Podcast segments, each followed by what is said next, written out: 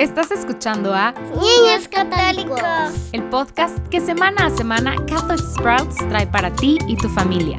Plantemos semillas de fe.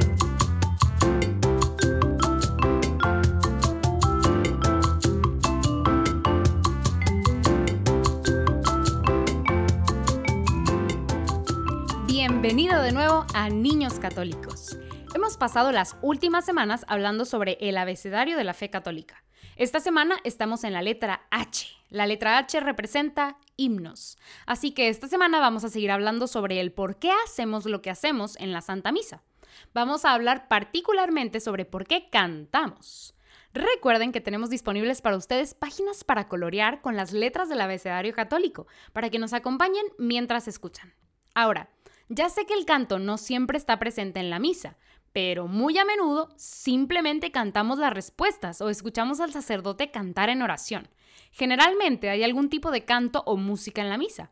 ¿Alguna vez has pensado por qué? ¿Por qué el sacerdote canta algunas de las oraciones y por qué se canta tanto sobre Dios en general? Bueno, la razón fundamental por la que cantamos en la misa es porque los santos y los ángeles cantan en el cielo. Y lo más notable de todo es que cuando entramos a la iglesia y asistimos a la Santa Misa, estamos entrando al cielo. Sé que esta afirmación es un poco potente, que es pues mucho para absorber, pero es cierto, porque el cielo simplemente significa estar en la presencia de Jesucristo. Eso es lo que será el cielo. El cielo será gozo completo y total, porque estamos con Dios, la fuente de la felicidad y la alegría, la fuente de todo bien. Entonces, cantamos en la misa porque cantan en el cielo, y la misa, pues es un pedacito del cielo aquí en la tierra. Así que hablemos más de esto. ¿Cómo sabemos que cantan en el cielo? Bueno, la respuesta es que la Biblia nos lo dice. Hay varios casos, no tanto, eh, bueno, tanto en el Nuevo como en el Antiguo Testamento, donde aparecen ángeles o figuras celestiales y cantan. El que probablemente conozcan mejor es lo que sucede cuando nace Cristo. Recuerden lo, los ángeles se aparecieron a los pastores. ¿Y qué hacen ellos? Cantan. Cantan la gloria de Dios. Esto es lo que hacen los ángeles cuando hablan de Dios. Cantan. Entonces, nosotros también deberíamos cantar, así como lo hacen los ángeles. Ahora, también cantamos en la misa porque cantar es la forma adecuada de responder a Dios. Y respondemos a Dios con cánticos no solo cuando suceden cosas buenas y maravillosas. Por supuesto que entonces cantamos, pero también cantamos a Dios incluso cuando las cosas son dolorosas y tristes. Ahora, si lees la Biblia, ahí encontrarás que hablan de cantar pues mucho. De hecho, si contaras cada mención del canto, encontrarás de que se habla de él más de 300 veces en la Biblia. Pero la primera vez que ocurre es un momento muy importante. Recordemos la historia de Moisés y los israelitas, el pueblo elegido de Dios. Ellos habían estado esclavizados durante mucho tiempo en Egipto. Dios escuchó sus gritos, envió a Moisés y después de muchas plagas, Moisés finalmente sacó al pueblo de la esclavitud en Egipto y los condujo a través del Mar Rojo.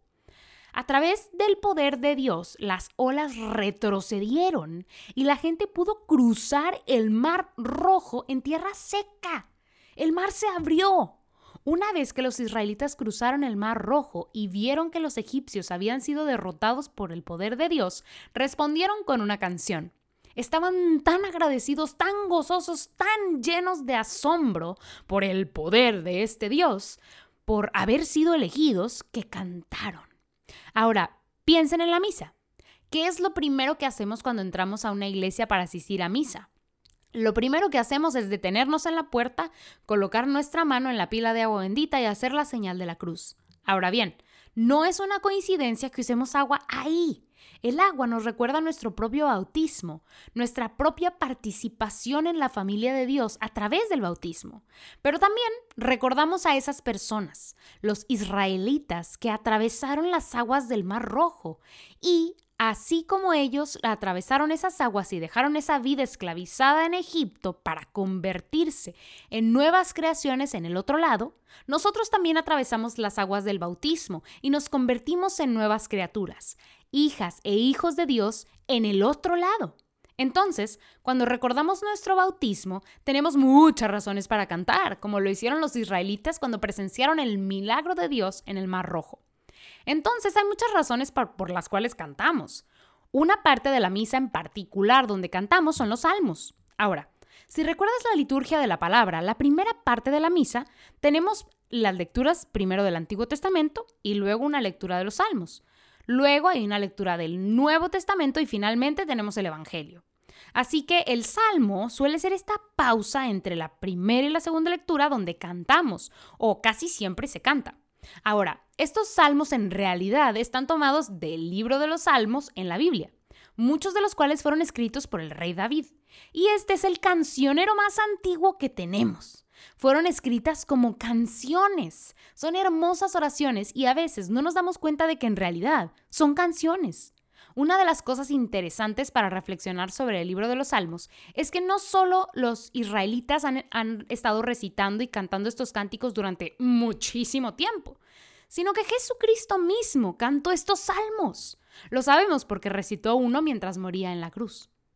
Dado que Jesús creció como un niño judío bastante típico, le habrían enseñado estas cosas desde muy pequeñito. Seguramente le enseñaron a orar por las mañanas, a la mitad del día y al caer la noche. Y muy probablemente María y José le habrían enseñado a cantar con los salmos también. Entonces, cantamos porque es lo que hacen en el cielo. Cantamos porque es la forma correcta de responder a Dios sin importar nuestros sentimientos, gozo o tristeza.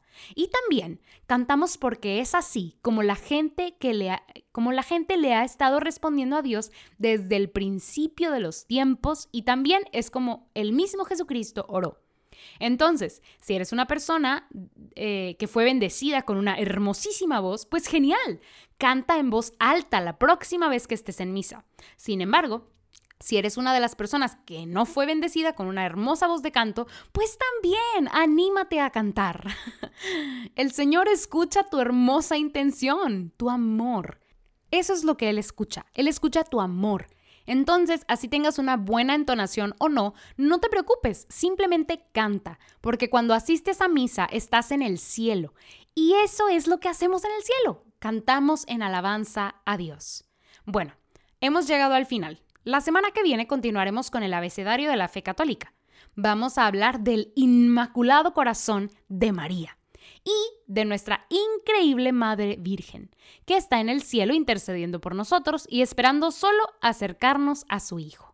Así que espero verlos la próxima semana y una vez más les recuerdo que tenemos páginas para colorear con cada una de las letras para que puedan tener eh, las manitas ocupadas en algo mientras escuchan y puedan ver cuál es la letra que viene a continuación. Pueden descargarlos en el enlace que está en la descripción de este capítulo. Nos vemos la próxima semana. Ya fue todo por hoy familias. La próxima semana seguiremos conociendo más del credo, por lo cual te esperamos aquí mismo en Niños Católicos, el podcast en español de Catholic Sprouts. Puedes bajar las hojas para colorear y otros recursos en español para acompañar lo que estamos viendo semana a semana en el enlace que aparece abajo. Aprovecha lo que hoy vimos para crecer en tu fe esta semana.